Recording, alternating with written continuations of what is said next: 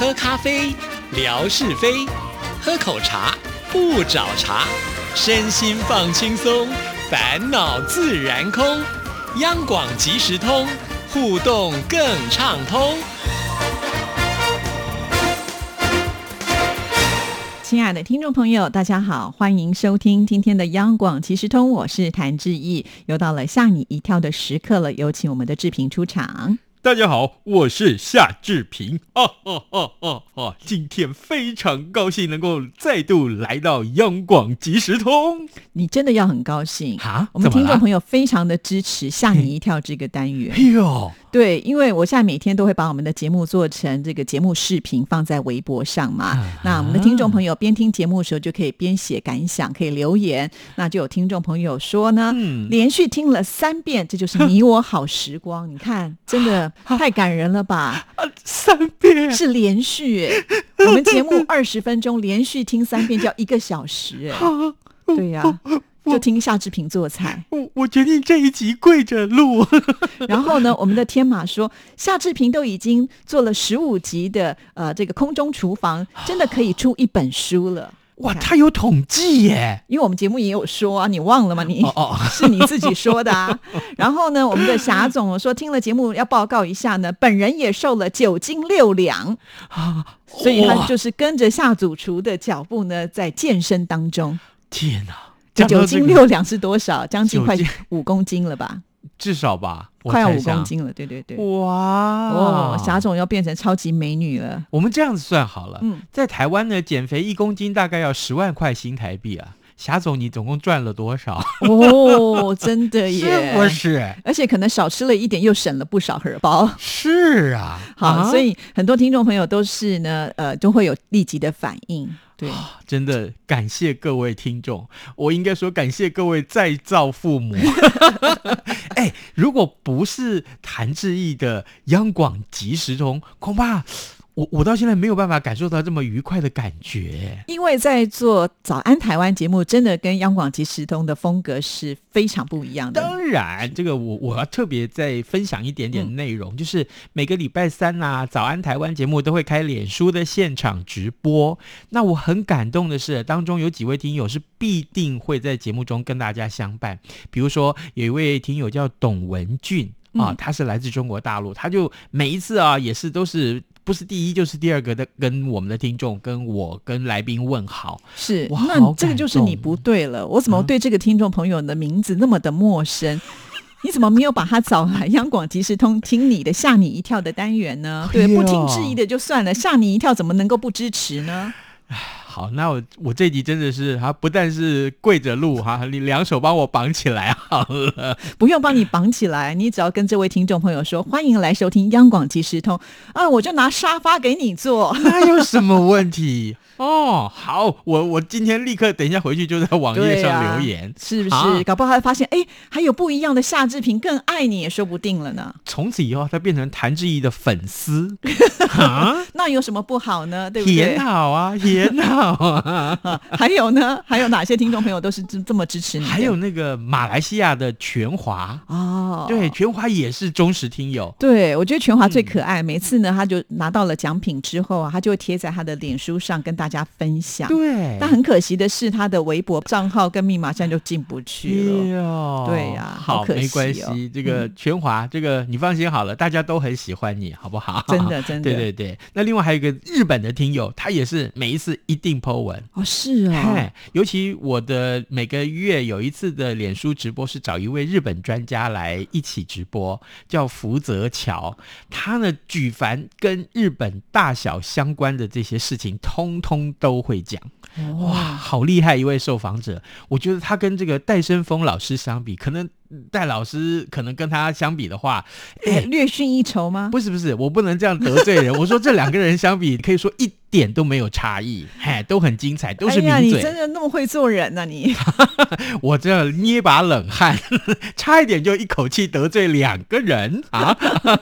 好，所以真的要感谢听众朋友啊！其实不只是要支持我们啦，也希望听众朋友如果时间多的话，我们央广的节目其实每一个都非常的棒。是嗯真的，真的嗯。哎、讲到这个刚刚啊，啊，霞总跟我们分享啊，他瘦了很多，对不对？对对对，正好我今天有一个趣闻，也跟这件事情有关。啊，嘿嘿，好，呃，世界最胖的弟弟，哎，他瘦了多少公斤呢？那是要先知道他到底有多重啊。对对对，好，这个故事是发生在印尼，有一名男童，他从小就沉溺在暴饮暴食当中，造成他年仅九岁，体重就已经飙破了一百九十二公斤一百。九十二天呐、一百九十二，我好难想象啊，他他十位数就比我重。好夸张哦。对呀、所以呢，他得到一个封号叫“世界最胖弟”啊，最胖的弟弟啊，这样才九岁。对健康很不好吧？他的外形就像米其林轮胎那个宝宝，哎，一圈一圈的，哎呀，哦对啊可想而。知哦。啊、他因为这个难以行走，所以没有办法上学，啊，生活就大受影响。后来呀，医疗团队就介入，替他进行缩胃手术，就是把他的胃给缩小了。再加上呢，这位男童啊，他下定决心要持续的运动，控制饮食。嗯，嗯，如今呢，他已经产肉，哎，只剩下半个自己了。哦，所以差不多剩到一百公斤左右。嗯，现在人家是阳光少年哦。哦，嗯是根据这个印尼的报道啊，这十四岁，这是他五年前是九岁，那现在十四岁的这位胖弟弟，过去可以在一餐之内塞下两名成年人整天要进食的分量，所以呢，九岁的时候他体重就已经飙破了一百九十二公斤。可是呢，这样子的身形为他带来很多的困扰，根本就没有合适的衣服可以穿，呃，也没有办法像同龄的孩子一样去正常上学，所以呢，他就从二零一六年开始下定决心减肥。首先呢，这个营养师就帮他安排了这个蔬果饮食跟有氧运动。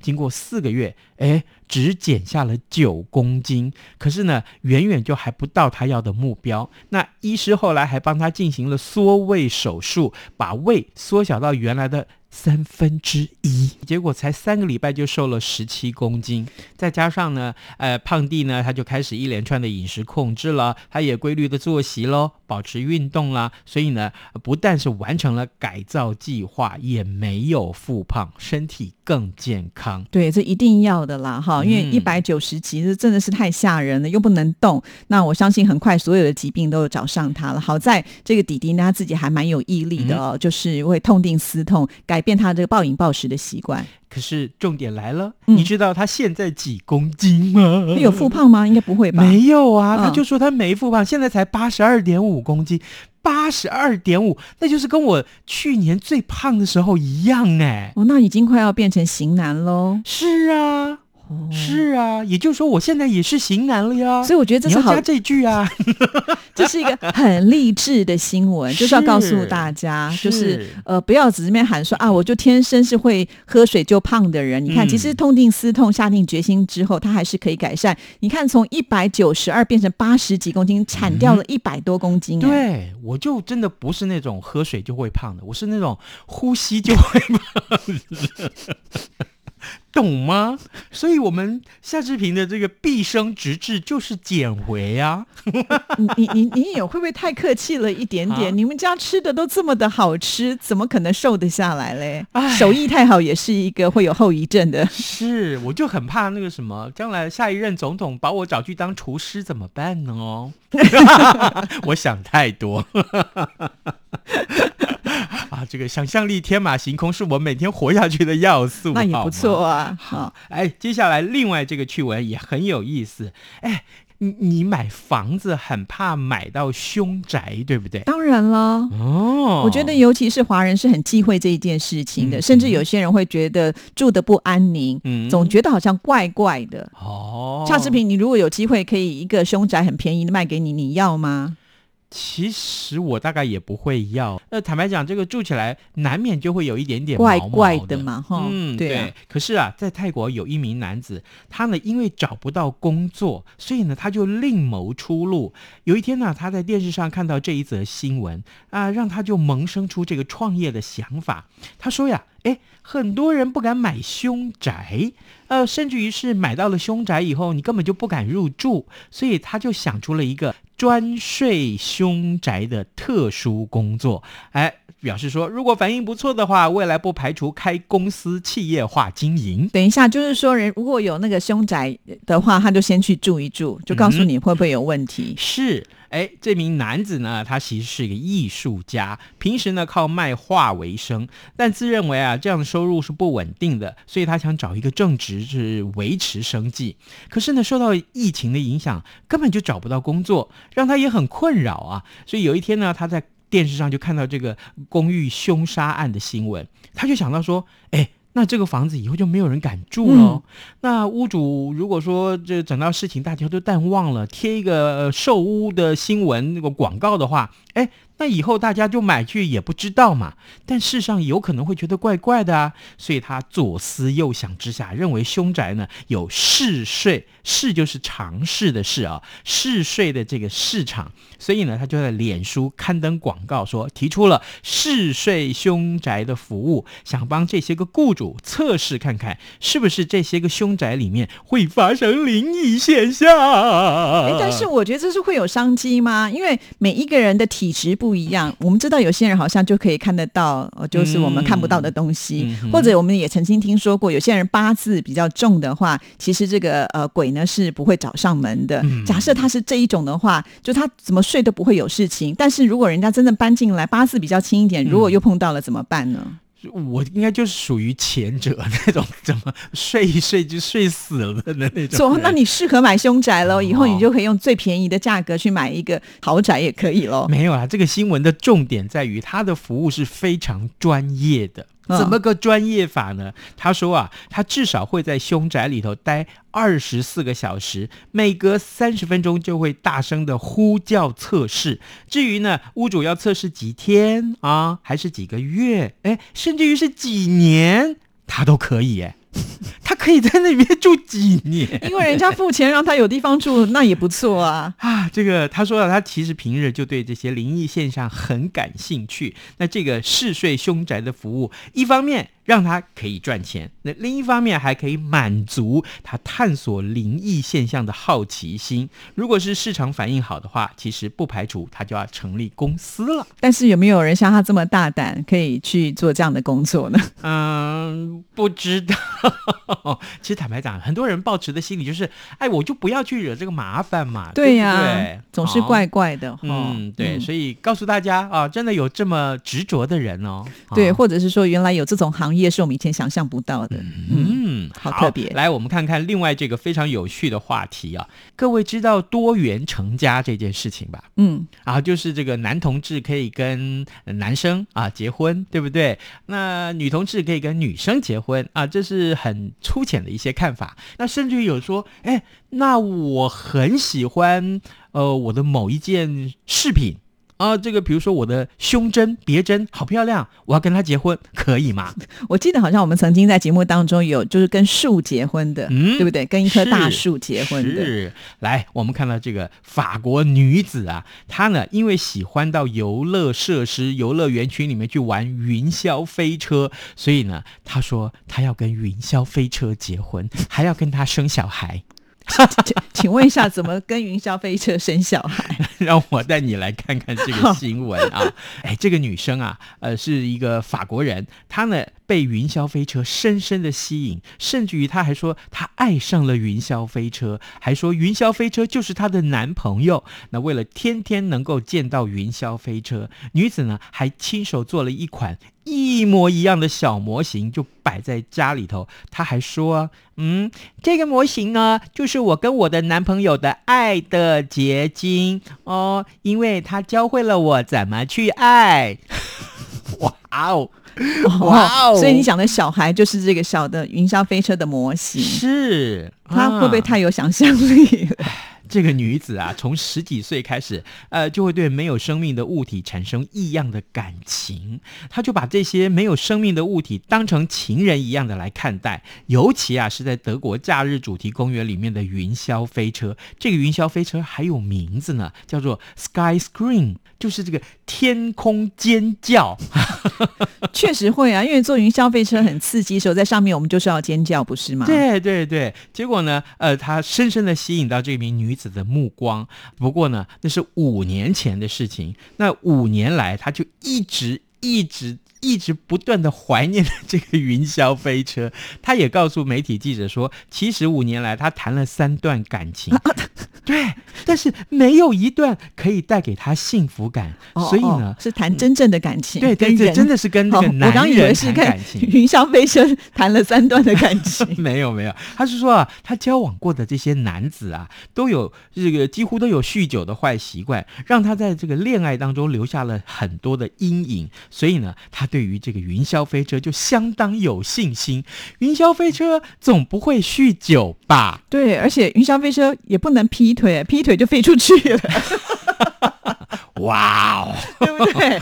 所以不行哦。哎，对耶！欢迎一下爱情专家谭志毅小姐为这段感情做更深入精辟的分析。我觉得基本上他应该跟人谈感情受到了伤害吧，然后就寄情在于这个云霄飞车的上面。但是他干嘛不干脆去就是应征云霄飞车的什么管理员之类的啊？就至少可以天天都跟他很接近的在一起。不行，那如果是我，肯定不行。为什么？我如果到了这个云霄飞车的旁边。当他的管理员，我就天天看到那么多的乘客跟我的男朋友一起在那边玩乐。你想想看，我能不促进大发吗？对耶，是不是有可能哦？他就是我一个人的，怎么可以让别人搭上去呢？对，我在想，如果他可能很有钱的话，搞不好自己家里的后院呢，就盖一个云霄飞车之类的。没看到我认真的程度吗？我是很认真对待我的爱情的。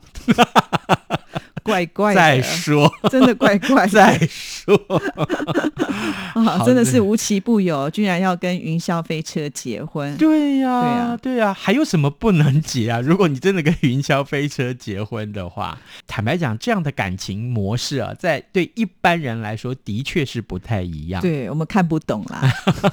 哇。好睿智，谈志一小姐，但是他很快乐啊，对不对？他跟人谈恋爱都受伤害啊，对不对？所以他选择他的快乐那一条路，他哪里有错呢？与其每天看到那个喜欢的人背叛自己啊，不忠，或者说点点点点点做了什么事情，不如看一个永远不会出轨的 啊，那个感情的执着，我想。就算旁人没办法了解吧，应该也是快乐。那我可不可以跟麦克风谈谈恋爱呢？你不就天天在跟他谈恋爱了吗？啊，对耶，我天天对他大吼大叫，对不对？这个他都没嫌弃过你嘞。对呀，有没有坏掉过嘞？你想想看，每天早上我对着麦克风要大喊“早安台湾”，他一定受不了。你小声点不行吗？一早这么嗨干什么？每天都这么嗨啊？对呀，你不知道吗？我不知道，因为那么早没办法听到你的节目。你少来，没有心就算了。没有啦，我是说真的，每天早上为了带给大家更多的活力，所以我开场当然要嗨一点。而且你想想看哦，除了六点半央广的这个早上六点半的新闻之外，节目的方面，哎，早上台湾是第一个耶，每天的第一个节目啊，所以我们一定要用比较有精神的方式。央广的龙头就对了。没。你看我的形容词用的多好啊！我就不知道每次啊，这个谭志毅都要挖坑给我跳是怎么？哪有是你自己说的？好了，我们今天要出什么题目呢？好，这个今天我们先讲送你的礼物好不好？竹林山观音寺哦，对，十八首观世音菩萨给你这个开运平安邮折，上面有十张邮票。咦，哎，这回去。摆在家里面挂着，其实就已经很有平安的感觉了哈。对呀，这就是上次我过年的时候去竹林寺参加了他们的法会，然后他们送我的这个邮折。那我想里面有很多很漂亮的风景的照片，那也有一些这个观音的照片啦，放在家里面呢，我觉得这个可以让自己的心情平静、保平安，所以决定送给听众朋友。是好，来，我们出的题目也非常简单，就是刚刚志平跟大家所聊的这位法国的女子啊。跟谁结婚？他认为谁是他的男朋友？好，OK，四个字。这次呃，这个公共设施哦，就游乐园里面的游乐设施，好像四个字比较长一点。各位会不会觉得比较难呢？比较造成困扰呢？很对不起哦。谢谢志平，谢谢，拜拜，拜拜。